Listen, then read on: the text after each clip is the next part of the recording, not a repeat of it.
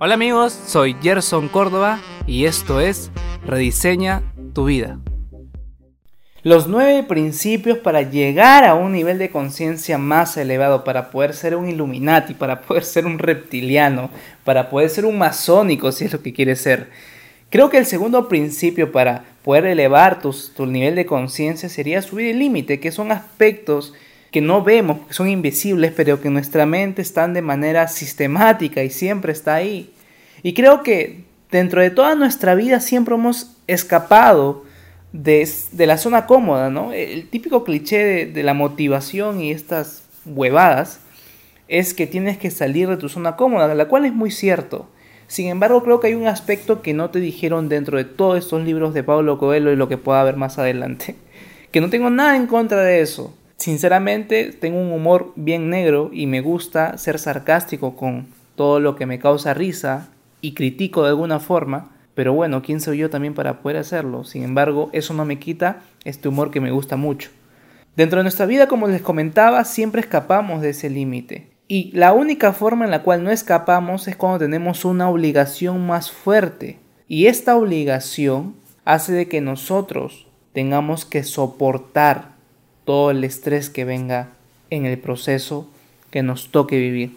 Sea en tu estudio, sea en tu trabajo, sea con tu familia, sea en cualquier aspecto de tu vida, de alguna forma, de manera obligatoria, subes el límite y otras de manera opcional. Sin embargo, la mayor cantidad de personas no lo quieren hacer, sabiendo que es importante hacerlo. Pero la pregunta es, ¿por qué otros superan ese límite? Yo creo algo, y esto lo he comprobado y también lo he leído. Creo que la gente solamente actúa cuando tenga una urgencia más allá de sí mismo. Cuando quiere evitar un dolor tan fuerte o cuando se satura de sufrir y ya necesita sí o sí hacer un cambio, o por el contrario, irse más profundo y perderse tarde o temprano. Sin embargo, también a todo este aspecto yo tengo una, una crítica a lo que muchas personas, y esto lo he hablado bastante con mi psicólogo, lo que muchas personas entienden a, escapar, que es el estrés. Y en realidad el estrés es una bendición que el universo, Dios en quien demonios creas, te puede dar. Porque el estrés hace de que tú crezcas. Cuando tú haces ejercicios, ya sea moviendo un músculo, en cualquier aspecto donde tú crezcas de mentalidad, de músculo, donde sea un gimnasio, etc., etc., siempre va a haber el estrés de por medio. Y el estrés se le podría decir es la sistematización para que dos unidades conectadas puedan crecer. O una unidad conectada pueda crecer a un sistema neuronal. Pero la gente tiene miedo al estrés. Cuando el estrés es la solución de todo. Sin embargo, hay dos tipos de estrés. El estrés que te permites tener para llegar a subir tu límite y el estrés que coges de otras personas para poder resolver eso de otras personas y lo peor de eso es que nunca creces tú, sino que el estrés lo que genera, como no hay un crecimiento, es un estancamiento. ¿Cómo así? Mira el chisme de los canales. Lo único que genera es estrés a las personas que son partícipes de esos chismes. Y eso es un círculo vicioso que genera más y más estrés. Y ese estrés lo que genera es una imagen negativa de las personas dentro de la madre de casa, dentro del padre de casa, dentro de una familia. Si yo siempre he criticado esto, muy aparte que no me gustan esos programas, pero bueno, también quién soy para decirle qué ven o no ven. Sin embargo, creo que si nos enfocamos en tener un estrés positivo, tarde o temprano ese límite va a hacer que seamos otro tipo de persona.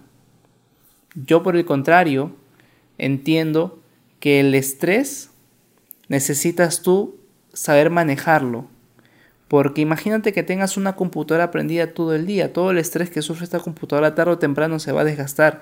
Muchas personas lo que hacen, ¿qué es? Trabajan todo el día, hacen o están muy ocupados todo el día y ese estrés lo van acumulando con una mala alimentación, eh, saliendo a hacer cosas que generan que el cuerpo no se recupere. Y eso lo que tarde o temprano va a generar es una respuesta negativa en los consecuentes días, ¿no? Y eso para mí, sinceramente, es como que quemar más tu PC de tu computadora. Te lo hago una analogía así. Dentro de esto, creo que el cambio de perspectiva, como te había hablado, es un punto fundamental del crecimiento personal, si se dice entre comillas. Creo que de la evolución de conciencia más allá, porque al último, como persona, tú creces elevando la conciencia. Pero, como tú, muy aparte de, como te comenté en el primer podcast, de no resistirte, cómo puedes llegar a salir de ese estancamiento profesional, financiero, de salud, de, paz interior, de adaptabilidad y disfrute, de relaciones personales, cómo llegas a pasar eso cuando juegas a favor del tipo de estrés. Mientras más estrés tengas, más problemas vas a resolver y más experto eh, y abundante puedas, puedas ser. ¿no? La palabra abundante significa de que puedas recibir más de lo que la vida pues, te está dando ahora. Y todo ese tema de resistir, bueno, de subir el límite, por el otro lado, muchas personas, si nos ponemos a contar desde acá hasta atrás, en su vida han escapado de ese límite cuando tenían 8, 16 y hasta los 20, 30 años, 40 años, porque los límites cambian de manera obligatoria cuando tú creces. Y muchas veces extrañas tu época escolar cuando estás, trabajando, estás trabajando y quieres volver a resolver todo ahí. Y en realidad te enfrascas en una nueva evolución de ti mismo.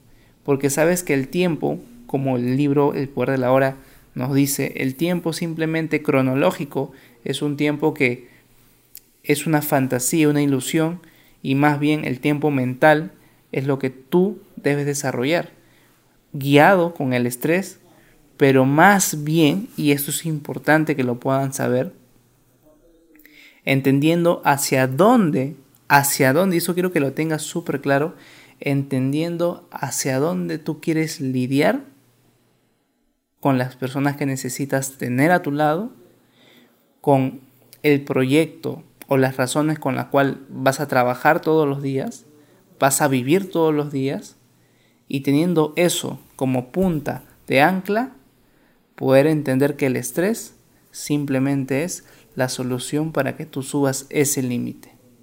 Yo te digo algo, la única forma de poder tú subir tu límite es soportar el estrés, pero para soportar, para soportar ese estrés debes entender las razones por las cuales haces todo lo que haces.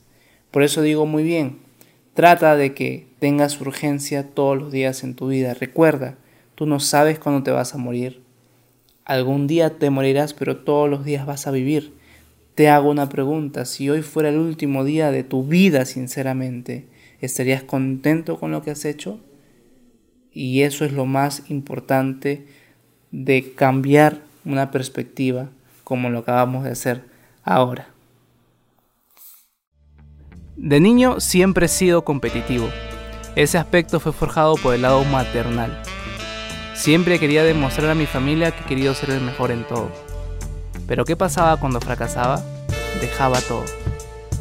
En mi último emprendimiento, al poder no rendir como yo pensaba hacerlo, tuve una depresión que me duró meses. Y fue este podcast Rediseña tu vida, una compilación de muchos cursos, talleres y estudios que realicé que al tomarlos en práctica, esa depresión me llevó a un impulso para poder crear algo maravilloso. En este aspecto, rediseña tu vida es la forma a través de cómo comunico mi don, que es enseñar e inspirar a través de mi filosofía con el ejemplo a cómo ustedes también se pueden desarrollar y elevar su nivel de conciencia. Esto es Rediseña tu vida.